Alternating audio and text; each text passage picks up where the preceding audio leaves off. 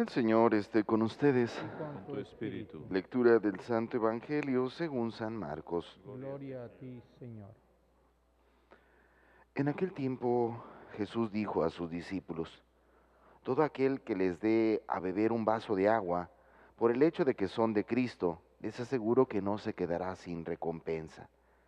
Al que sea ocasión de pecado para esta gente sencilla que cree en mí, más le valdría que le pusieran al cuello una de esas enormes piedras de molino y lo arrojaran al mar. Si tu mano te es ocasión de pecado, córtatela, pues más te vale entrar manco en la vida eterna que ir con tus dos manos al lugar de castigo, al fuego que no se apaga.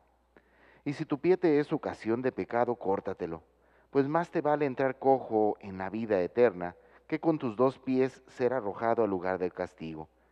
Y si tu ojo te es ocasión de pecado, sácatelo, pues más te vale entrar tuerto en el reino de Dios que ser arrojado con tus dos ojos al lugar del castigo, donde el gusano no muere y el fuego no se apaga. Todos serán salados con fuego. La sal es cosa buena, pero si pierde su sabor, ¿con qué se le volverá a dar?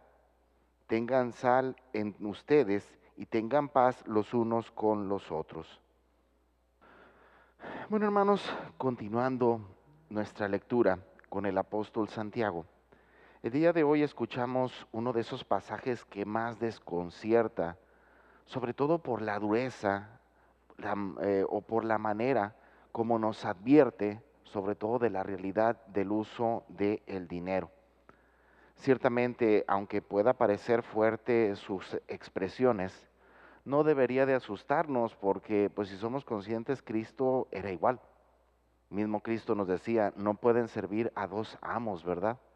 O bien quedamos bien con uno o bien quedamos este, mal con el otro. Y desde esta perspectiva tenemos que reconocer que en sí el problema no es que el dinero sea malo, sino que en muchas ocasiones el problema es que el dinero ocupa el lugar de Dios. De tal manera que pareciera ser que toda nuestra meta, todos nuestros objetivos, todo nuestro caminar, todos nuestros anhelos están encaminados en buscar el obtener riquezas. Vean con qué facilidad en nuestra vida ordinaria muchos de nosotros nos absorbemos en el trabajo, ¿verdad? Y en sí el trabajo no es que esté mal.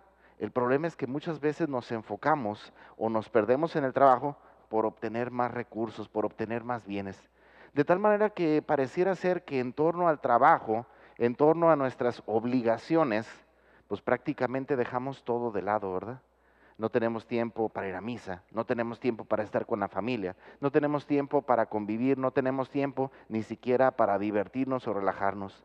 Toda nuestra vida es trabajar. E insisto, el objetivo como tal nuestro no es el trabajo, sino el obtener más recursos. De aquí pues hermanos tenemos que ser muy cuidadosos, porque en este sentido también el mal es bastante sutil y fácilmente nos engaña, fácilmente nos manipula. Y desde esta perspectiva podemos entender el Evangelio del día de hoy.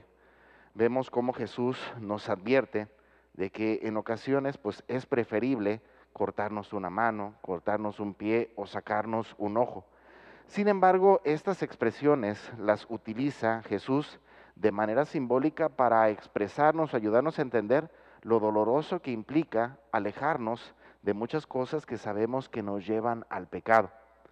Pónganse a pensar cuántos de nosotros tenemos ciertos hábitos, tenemos ciertas costumbres o más allá, tenemos ciertas amistades, pues que constantemente nos incitan a pecar o que su manera de pensar, su manera de actuar nos, nos, manipulan de tal o cual manera que al final de cuentas terminamos haciendo lo que tanto aborrecemos.